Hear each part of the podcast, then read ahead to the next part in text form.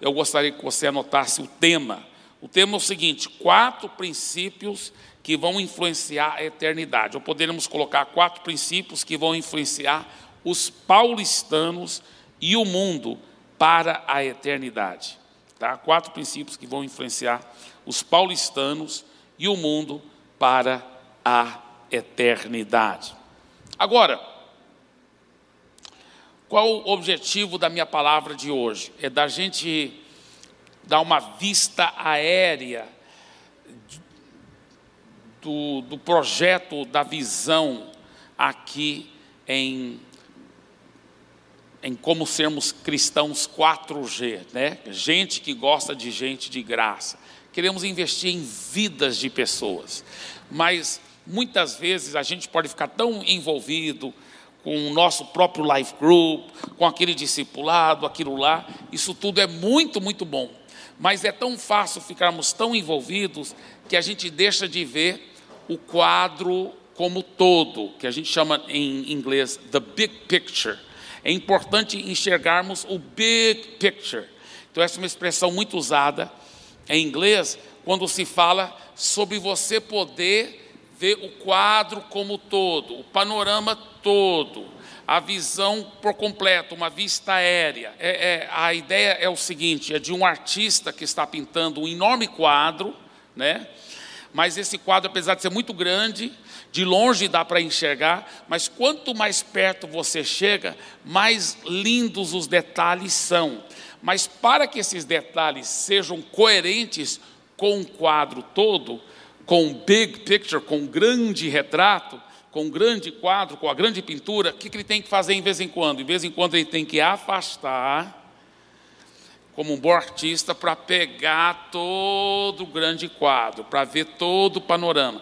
Então, essa é a ideia que nós estamos fazendo hoje, hoje no Tadel. Nós estamos afastando um pouco e vendo realmente princípios que vão influenciar a eternidade, princípios que vão influenciar os paulistanos e o mundo todo para a eternidade, porque nós cremos que a nossa igreja aqui tem um chamado forte para ganhar São Paulo por Jesus e de São Paulo ganhar realmente, literalmente, o mundo para Jesus, fazermos discípulos das nações. Então, quais são esses quatro princípios? Tá o primeiro, para você que está anotando, digitando aí. Primeiro, por que fazemos o que fazemos? Por que fazemos o que fazemos? Por que, que nós fazemos o que nós fazemos? Por que fazemos o que fazemos? Dois pontos. Temos a missão mais importante da terra. Tá? Vou repetir.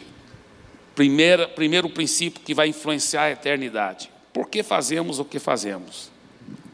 Dois pontos. Temos a missão mais importante da terra. Marcos capítulo 8, versículo 36, se você tiver sua Bíblia aí, talvez vai querer acompanhar. Marcos 8, 36 e 37, diz a palavra de Deus: Que aproveita o homem ganhar o mundo inteiro e perder a sua alma? Que daria um homem em troca de sua alma? A Bíblia é muito clara aqui.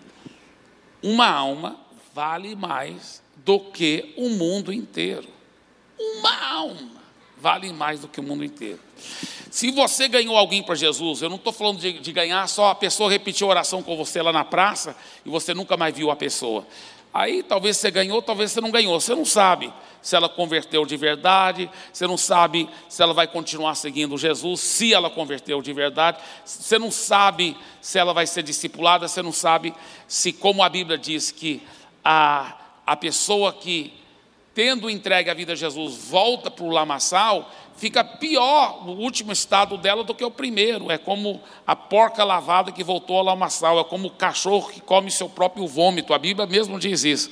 Então, eu não estou falando só de ganhar uma alma assim e, e, e, e esquecer dela. Eu estou, apesar que isso também é válido, não estou falando que é errado. Às vezes você está num, num avião, alguém repete a oração lá, você nunca mais vai ver aquela pessoa na sua vida, mas você fez sua parte, outras pessoas vão fazer a parte delas também. Mas, o que eu estou dizendo é que quando você ganha uma alma, e cuida bem dela e garante que ela nunca vai se afastar, muito pelo contrário, ela vai continuar seguindo Jesus para todo sempre. Meu irmão, você já é mais rico do que o homem mais rico desse planeta Terra. A realidade é essa. Você é muito mais rico do que o Bill Gates. O Bill Gates nunca ganhou nenhuma, eu acho que nem ele é convertido, coitado. Fico com pena dele. Eu sou muito mais rico do que o Bill Gates, é um paupérrimo perto de mim, perto de você. Não tem nem comparação nem comparação. Interessante como os valores do mundo são tão errados, tão diferentes do que os valores de Deus.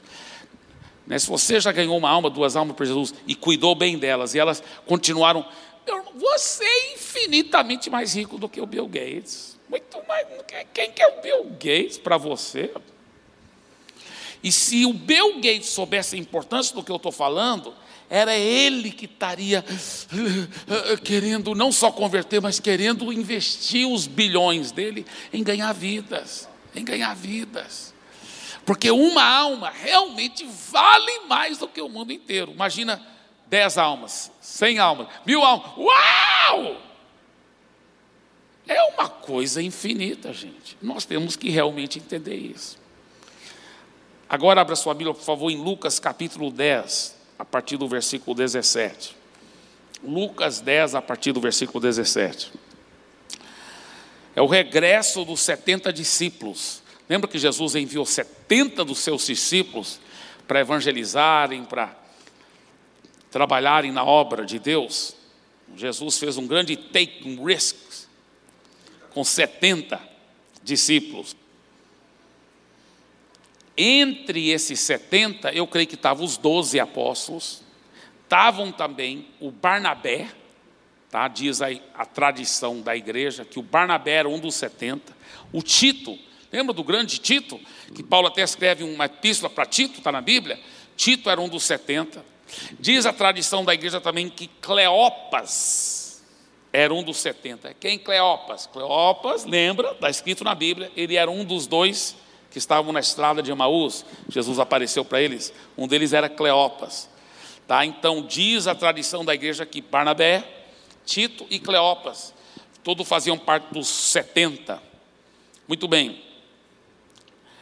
Na realidade, os anciãos de Israel é, dizem que esses 70 são a continuação dos 70 que Moisés havia passado do seu espírito para eles né? se você lembra dessa história, muito forte. Mas vamos ler então a partir do versículo 17. Então regressaram os 70, possuídos de alegria. Eu gosto demais dessa expressão, possuído de alegria. Uau! Eu sou possuído de alegria. Glória a Deus. Você olha para o seu vizinho, olha para ver se ele está é possuído de alegria. Aleluia. possuído de alegria, dizendo: Senhor, os próprios demônios se nos submetem pelo teu nome. A gente manda em demônio pelo teu nome, Jesus. E ele lhes, responde, ele lhes disse, ele concordou com eles: Eu vi a Satanás caindo do céu como um relâmpago. Eu vi na hora que o bicho foi expulso. E ele diz mais: Eis aí vos dei autoridade para pisar de serpentes e escorpiões e sobre todo o poder do inimigo. E nada absolutamente vos causará dano. Eu nunca investiguei para ver, mas me contaram que no grego aí tem pelo menos quatro ou cinco negativos. É como se tivesse dizendo assim: e nada, nada, nada, nada, nada vos causará dano. Muito forte. Muito, muito forte. E nada vos causará dano. Por isso que traduziram para o português, e nada, absolutamente, vos causará dano.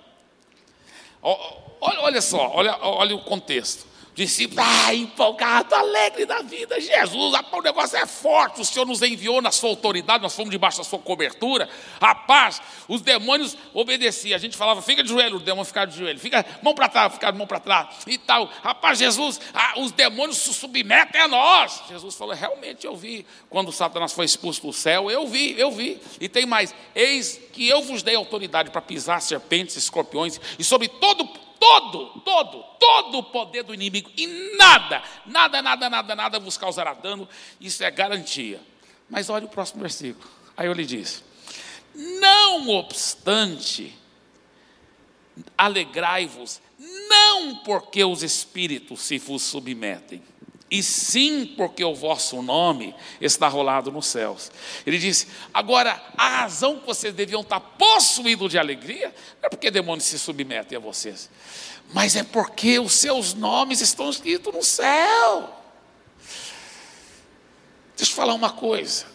Você sabia que não tem nada mais importante para um ser humano do que ele saber se o nome dele está escrito no, no livro da vida? Não tem nada mais importante, nada. Pensa bem, se o, se o cara tiver só sucesso em todas as áreas, intelectual, emocional, tudo, tudo, tudo, tudo, tudo, tudo, tudo, mas não for para o céu, acabou. O que é a vida aqui? Mesmo que, vamos supor, você vai viver 120 anos, como eu, eu vou viver, por exemplo, eu vou viver 120 anos. Vamos supor que a pessoa viva 120 anos. O que é 120 anos? Em comparação a mil, um milhão, um bilhão, um trilhão, um quaquilhão, um pentalhão, um, um infinito. É nada. Por isso que a Bíblia fala que é nada essa vida aqui na terra. A Bíblia mesmo diz: que, que é a vida aqui na terra? É como é, o orvalho que está no capim, aí sobe o sol, o orvalho desaparece. Pronto, acabou. É a vida de qualquer ser humano aqui na terra. É como isso aí. Isso que é a vida aqui na terra. O que, que é em comparação com a eternidade? Então, veja bem, Veja bem, se o seu nome está escrito no livro da vida, pode nada dar certo aqui na terra. Mas você vai para o céu, meu irmão, você já está feito. Não é verdade? Não é verdade? O resto é só lucro. Então, por isso que Jesus falou: o que devia causar alegria em vocês, possuído de alegria, é ter a certeza que o seu nome está escrito lá no céu. Isso que Jesus disse para eles. Agora eu quero te mostrar o meu versículo favorito na Bíblia acerca do diabo.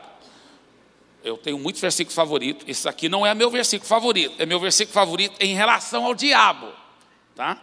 Então deixa eu te mostrar aqui, Apocalipse capítulo 20, versículo 10. Apocalipse capítulo 20, versículo 10. O diabo, o sedutor deles, foi lançado para dentro do lago de fogo e enxofre, onde já se encontram não só a besta, como também o falso profeta. Você vê a, a diabólica trindade, né?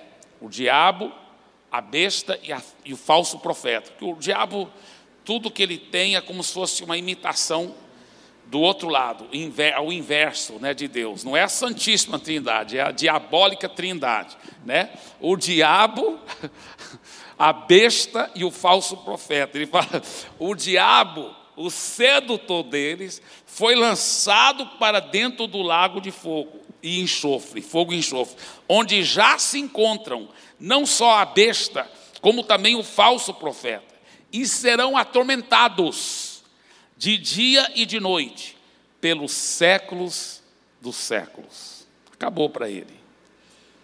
Acabou para ele e lucro para todo o resto do universo. Só que veja, só cinco versículos mais para baixo, só cinco versículos depois desse, somente cinco versículos depois desse, na minha opinião, é o versículo mais triste de toda a Bíblia Sagrada. Eu não conheço um versículo mais triste em toda a Bíblia Sagrada do que esse versículo aqui. Só cinco versículos depois desse aqui, versículo tão poderoso sobre a, a diabólica trindade sendo lançada no, no lago de fogo, é o versículo, na minha opinião, mais triste de toda a Bíblia Sagrada. Apocalipse capítulo 20, versículo 15. E se alguém não foi achado inscrito no livro da vida, esse foi lançado para dentro do lago de fogo. Ai, que coisa triste. O lago de fogo nunca foi feito para o ser humano. O plano original de Deus para o lago de fogo era só para o diabo e os seus anjos, os demônios. Só. plano de Deus para o ser humano é que todos vivessem eternamente com Ele. A Bíblia fala que Ele não quer que nenhum pereça, está na Bíblia claramente em preto e branco. Deus não quer que nenhum pereça, mas que todos cheguem ao pleno conhecimento da verdade. Que todos sejam salvos e cheguem ao, ao, arrependimento. A Bíblia diz isso tão claro, vez após vez, após vez, após vez. 1 Timóteo 2,5, 2 Pedro 3, 9, vez após vez após vez, a Bíblia fica falando isso. Que nosso Deus quer que todos os homens sejam salvos e cheguem ao pleno conhecimento da verdade. E lá em Pedro, que nenhum pereça, nenhum, mas que todos cheguem ao arrependimento. A Bíblia é muito clara. Agora, existe uma missão. Vamos ser bem honestos, irmãos. Não estou tentando enfeitar nada aqui. Não estou tentando exagerar em nada. Existe uma missão mais importante do que nossa? Não existe. A missão de ganhar vidas e cuidar bem delas, de garantir mais e mais nomes escritos no livro da vida. Não existe uma missão mais importante nesse. Não existe, simplesmente não existe uma missão mais importante do que essa. Não existe. Eu, eu vou te falar, por isso que eu dou minha vida para ver mais nomes escritos naquele livro da vida. Para mim, é, eu sou fominha para encher aquele livro da vida. Eu quero, eu quero dar trabalho para os anjos que estão escrevendo o nome lá com a caneta de ouro. Quero gastar umas mil canetas de ouro. Os anjos falam, rapaz, se Eibe não dá trabalho. Eu vou chegar lá e vão falar, rapaz, está, nós somos seu fã, Eibe, queremos te conhecer, porque você, Jesus teve que curar nosso, nossa mão várias vezes aqui, porque tanto trabalho que você deu. Eu vou falar amém, glória a Deus. Quero dar trabalho para os anjos. Escrever muitos nomes lá. Muitos, muitos, muitos. Esse é o meu alvo. Eu quero é ganhar vidas. Não existe uma missão mais poderosa. Gente, não existe um projeto mais fenomenal que vale a pena você dar toda a sua vida por ela. Toda a sua vida, todo o seu gás, toda a sua energia, tudo, tudo, tudo. É muito gostoso. Então, primeiro princípio que vai influenciar para a eternidade todos os paulistanos, em nome de Jesus, e, e o mundo todo, é porque nós fazemos o que nós fazemos, é porque nós temos a missão mais importante da terra. Segundo princípio, como fazemos o que fazemos? Tá, o primeiro é por que nós fazemos. Agora o segundo é como nós fazemos, como fazemos o que fazemos. Como que fazemos? Ah, meu irmão, aí, dois pontos. Temos uma estratégia que dá fruto permanente. Não basta só ter uma missão fenomenal. Tem gente que dá a sua vida para cumprir essa missão, mas não tem uma estratégia boa. Ou vai para um lugar que não é maduro. Eu. Ah, estava pregando lá em Santarém, quando eu ainda tava, era pastor lá, e hoje, quando a gente viu aquele monte de gente entregando a vida, foi muito emocionante, né? Minha esposa, parece que contou, tinha 12 aqui na frente. Que tinha. Então, foi muito emocionante. Sei que, sei que lá em Santarém, vocês que estavam lá comigo, Elielson, muitos de vocês estavam lá comigo, vocês acostumaram a ver o que eu vi lá. É, que na época nós não tínhamos feito a fusão ainda. Então eu estava só na central e era cinco cultos, e todos os cinco cultos chovia, mas chovia. Tinha, tinha domingo que às vezes era 100, 150, 200, num domingo só. Era um domingo normal, entendeu? De pessoas entregando a vida a Jesus. Era muito emocionante, muito emocionante. E interessante que o pastor Sandro estava eh, querendo levantar fundos para a televisão, que ele era o diretor da nossa televisão lá. Aí, aí ele falou: rapaz, eu vou provar que a maioria desse, dessa multidão que está convertendo todo domingo veio por causa da televisão. Amém, Sandro, vai em frente, faz prova para o povo, vamos levantar fundo para a televisão mesmo. Aí ele foi, ele ficou em todos os cinco cultos, entrevistando um por um de todo mundo que fez a decisão. Sabe quem que foi? Eu acho que 98% vieram pelas células, pelos life groups. Claro que a televisão ajudou, amadureceu, mas praticamente todo mundo veio pelas células, pela, pela aquela amizade, pelo amor. Primeiro vai para a célula, ficava contagiado, ou, ou talvez nem foi para a célula, mas alguém da célula que convidou ele para a igreja, não foi pela televisão. É claro que a televisão amadurecia o ambiente, a pessoa amolecia o coração. Né? O próprio Estumano que grava meus. Porque você sabe que nós estamos com um programa em rede nacional, né? E também temos um programa, é, esse mesmo programa na, na, no YouTube, né? Então, o Estumano que grava meus programas, que produz os programas, esteve aqui esses dias é, gravando comigo. Eu gravei seis programas, né? Porque é todo sábado, meio-dia, na Rede Super. Então, eu gravei seis programas agora, recentemente, esses dias atrás. Ele estava me contando o testemunho dele, que a primeira vez que ele ouviu o Evangelho foi em Santarém, me assistindo na televisão assistindo na televisão. Primeira vez que ele ouviu o Evangelho foi pela televisão. E hoje ele está trabalhando, ajudando a gravar os programas de televisão. Né? Que coisa linda. Então a televisão não deixa de ser muito, muito importante. Mas, voltando para o nosso assunto aqui, eu estava num culto desse, pregando nos cinco cultos. Quando terminou o último culto, tinha uma família americana lá no palco. Aí o, o, o senhor mais de idade chegou para mim e falou assim: Eibe, você estudou com meu filho aqui, ó. Você formou na faculdade teológica com meu filho aqui. Você está lembrado dele? Porque eu, eu era presidente lá do, do, do, corpo, do corpo estudantil de missões. Então as pessoas me conheciam, que me viam no público, mas eu não conhecia todo mundo. Mas eu falei, rapaz, eu acho que eu estou lembrado dele sim. Como é o seu nome mesmo, querido? E tal, nós fomos batendo papo e tal. Ele falou, pois é, ele ele é missionário também. Eu falei, que legal, parabéns. Falou, só que ele, o pai falando, né? Sobre o filho, o filho aqui ao lado dele. Só que ele está num país difícil lá, rapaz. País muçulmano difícil. É. Olha, ele já está lá, eu acho que era 25 anos. Já está lá 25 anos. Nesses 25 anos, ele viu menos pessoas converter do que nós vimos só nesses últimos dois cultos. Eles tinham pego só os últimos dois cultos. Ele falou: eles viam menos pessoas converter em 25 anos do que só nesses últimos dois cultos. Meu Deus. Bem, por um, ele é um grande herói. Ele, ele é um grande herói, não deixa de ser um grande herói, tem que honrar homens como esse que dão a sua vida, mesmo não vendo. E com certeza, todas as sementes que ele plantou um dia vão germinar e vão, vão crescer, tá? Talvez é um país muito difícil, tem país muçulmano que é difícil mesmo. Isso é um fato. Então nós aplaudimos um cara como esse de coração. Mas por outro lado, talvez, só talvez, foi falta de uma melhor estratégia também. Entendeu? Não basta só eu ter a missão mais importante da terra, que é ganhar vidas, cuidar bem. Eu tenho que ter uma estratégia que vai funcionar. Por isso que eu falo, não só por que fazemos o que fazemos, mas como fazemos o que fazemos.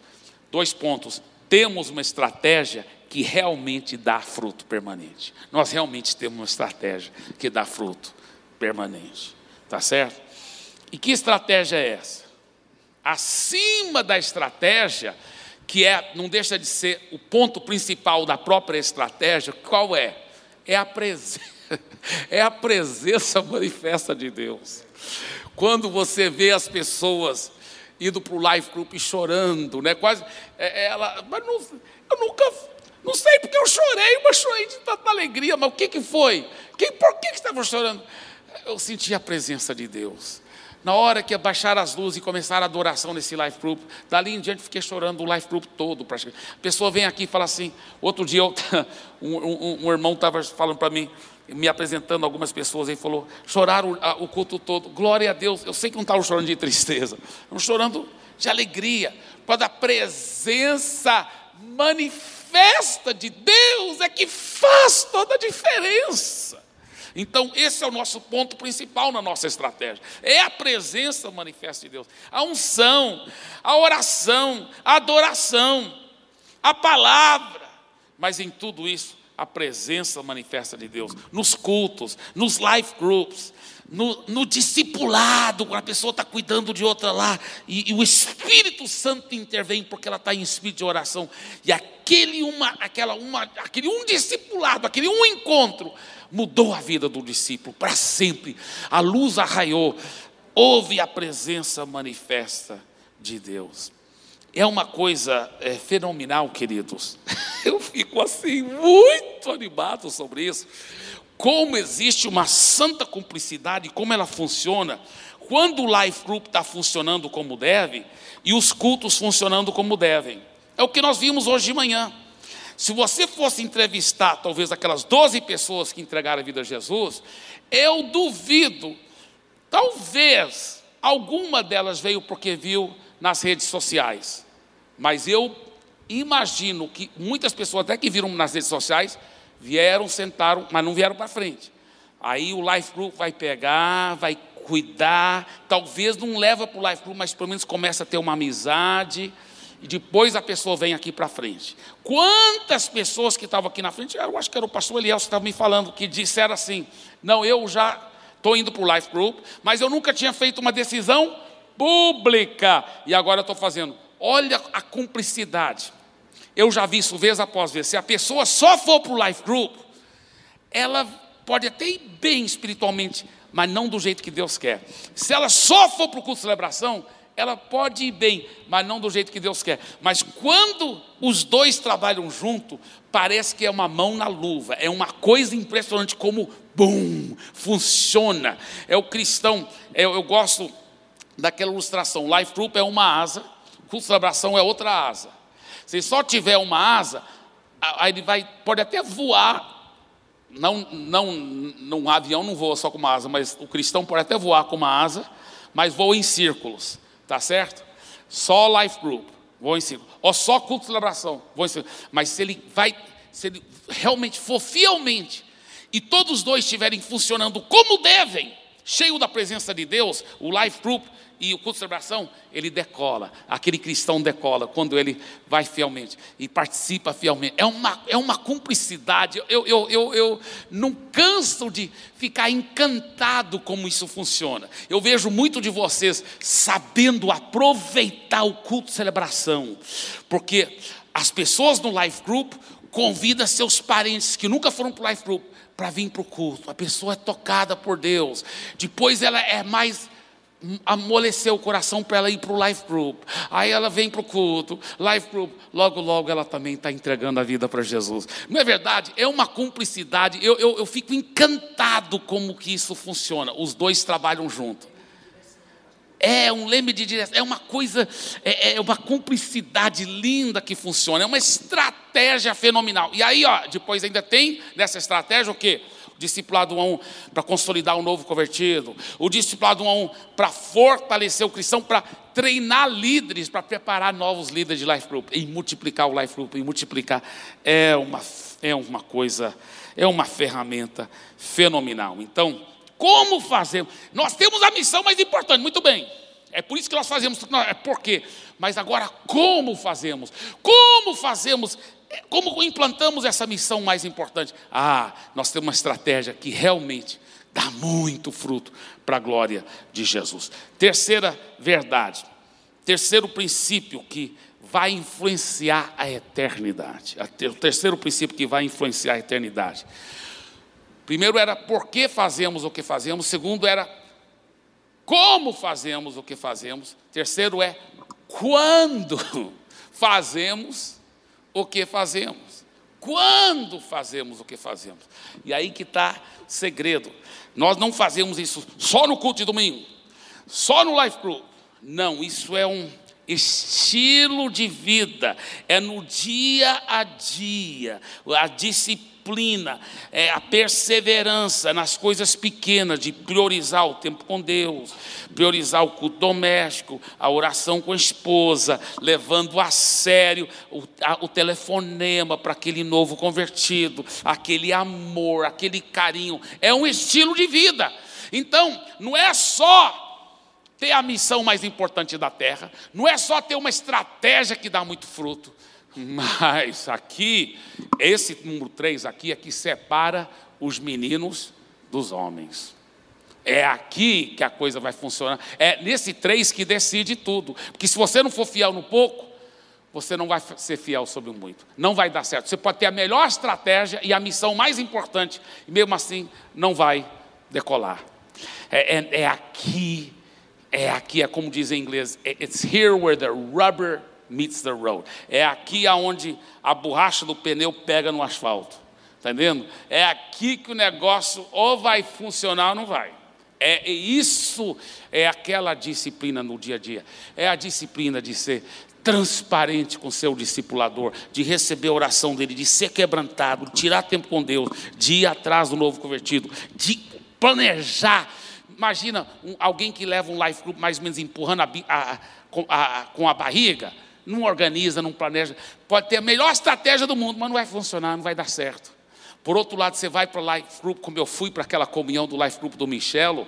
Meu Deus, até hoje eu estou assim flutuando nas nuvens. Eu vi um life group lá multiplicando em, né, é, é, em três e, e, e, e, tanta gente nova, tanta gente contagiada, contando testemunho. Eu vi um médico lá, um cara jovenzinho, o, o Henrique, o nome dele, ele é bem novinho, e ele é discipulado pelo enfermeiro do Corinthians, que, que é o líder agora de um life group, né, o Alex. E, e, e esse médico falando Olha como o discipulado mudou a vida dele, como a, a vida dele está tá diferente, está transformado. É muito gostoso quando a pessoa leva a sério e, e, ora e, e, vai atrás e liga. É, é as decisões do dia a dia. O outro dia mesmo, porque uma das coisas que eu me abri com o meu discipulador foi o seguinte: eu, tô, eu gosto de estar por dentro das notícias. Eu gosto muito, especialmente agora o Brasil está num momento muito sensível, muito crítico, né, as notícias. E os Estados Unidos também. E o mundo, então eu gosto, mas eu comecei a ver, não posso, eu estou com uma missão tão importante, eu não posso ocupar muito tempo vendo notícias. Então, praticamente só separei meu dia da família, que eu posso também ver notícias e tudo. Praticamente só isso. O resto eu procuro ficar muito focado, porque meu tempo é muito precioso, eu estou na missão mais importante do planeta Terra. Esses juízes, o Sérgio Moro, se ele soubesse, ele estaria me assistindo, não eu assistindo ele, entendeu? Então, porque eu estou numa missão muito importante aqui no planeta Terra, vocês entendem meu coração. Então, veja bem, agora, veja, veja bem, Aí eu confessei para o meu discipulador: não, quero que você ore por mim, porque eu quero gastar menos tempo é, lendo na internet sobre as notícias e tudo. Quero usar meu tempo com mais sabedoria. Então, poucos dias atrás, eu não sei o que eu estava fazendo, aí eu pensei, rapaz, eu vou ver, vou ver rapidinho aqui na internet. Aí eu lembrei, meu discipulador está orando por mim, e lembrei também desse princípio: é nas coisas pequenas que você se torna grande. Você está entendendo? Alguém não se torna grande homem de Deus da noite por dia, porque alguém pôs a mão em cima, um anjo desceu, bateu com vara, saiu estrelas, agora é um grande homem de Deus. Não, é na disciplina do dia a dia, dele dizer não. Eu falei, não, não vou ver notícias, eu vou tirar mais tempo com Deus, eu vou ler a Bíblia, eu vou escrever o livro, eu vou fazer isso. Rapaz, é disciplina, é disciplina, meu. Você está entendendo? É a disciplina. É na disciplina do dia a dia, do dia a dia, de levantar, de orar. Quando você não está com vontade de orar, de você ir atrás, de você trabalhar, de você ser fiel. Quem é fiel no pouco, Deus fará fiel sobre o muito. Entendeu? É no, na disciplina do dia a dia. Aí que a borracha do pneu pega no asfalto, entendeu? Aí que separa os meninos dos homens. Então, Deus tem me tratado nesta área. A Bíblia fala que são as pequenas raposas que destroem a videira, porque numa vinha cheio de plantas de uva, né, videiras, urso chega lá, pega, come uva. Outro animal grande come a uva, mas a raposinha pequena, ela não alcança as uvas, as uvas estão muito altas. Então o que ela faz? Ela mastiga no pé da videira para poder chupar a seiva doce do pé, mas ao mastigar o pé da videira, o que, que ela faz? Ela mata a videira todinha. Então o que, que destrói a videira? Não é o urso, não são os animais grandes, é as pequenas raposas. É isso que a Bíblia fala lá no livro de Cantares de Salomão. Olha só o que a Bíblia está ensinando. Em geral, o que separa os grandes homens de Deus, grandes mulheres de Deus, você de alcançar grandes alvos na sua vida, não é em geral, o seu maior inimigo não são os ursos, não são as coisas grandes, adultério, é, é, é mentira, tudo isso todo mundo sabe que não presta. Todo mundo sabe, esses são os, os animais grandes. O que te detém muitas vezes de alcançar o melhor de Deus para a sua vida são as raposinhas pequenas, são as decisões que você deve fazer, as pequenas decisões no dia a dia, de ser disciplinado, de comer menos, de fazer exercício. Outro dia eu estava é para eu ir para a academia. Eu, ah, não estou com vontade. Mas eu lembrei disso. Não, é decisões do dia a dia. Vou para a academia. E tem mais. Não fico lá só na academia, só fazendo nada, ou assistindo televisão, não. Eu levo, eu ouço mensagens aqui, olha, no podcast. E enquanto estou ouvindo mensagem no podcast, estou lá na esteira ou qualquer outra coisa, ainda estou orando em línguas. Rapaz, o demônio fica cheio de úlcera toda vez que eu acordo, e você também, em nome de Jesus, amém? Porque nós vamos dar úlcera para ele, porque nós vamos ser disciplinados, eu e você, nós vamos ser. Eu estou crescendo, estou aprendendo, e você também está crescendo, aprendendo. Nós vamos ser disciplinados no dia a dia, amém, queridos? Em nome de Jesus. Quarto princípio que vai influenciar a eternidade. Nós já falamos sobre por que nós fazemos o que nós fazemos, né? Como fazemos o que fazemos, quando fazemos o que fazemos e agora, com que energia fazemos o que fazemos. Dois pontos: no poder sobrenatural da fé. com que energia fazemos o que fazemos? No poder sobrenatural da fé, é pela fé viva em Jesus que nós temos essa perseverança, essa motivação. Sabe, nós aprendemos, não adianta tentar trabalhar com life groups, com discipulado, debaixo de pressão, debaixo de competição, debaixo de não, vamos lá, vamos lá. Não. não, isso é a forma que o mundo trabalha, talvez. Nós não, nós trabalhamos através de uma motivação encorajadora, amando um ao outro, é uma leveza de trabalho, é uma forma gostosa, empolgante, e já foi comprovado vez após vez que quando alguém trabalha empolgado, quando alguém trabalha motivado, cheio de ânimo e cheio de fé, e leveza, ele produz muito mais do que aquele que trabalha debaixo de pressão, pressão, pressão, pressão, pressão.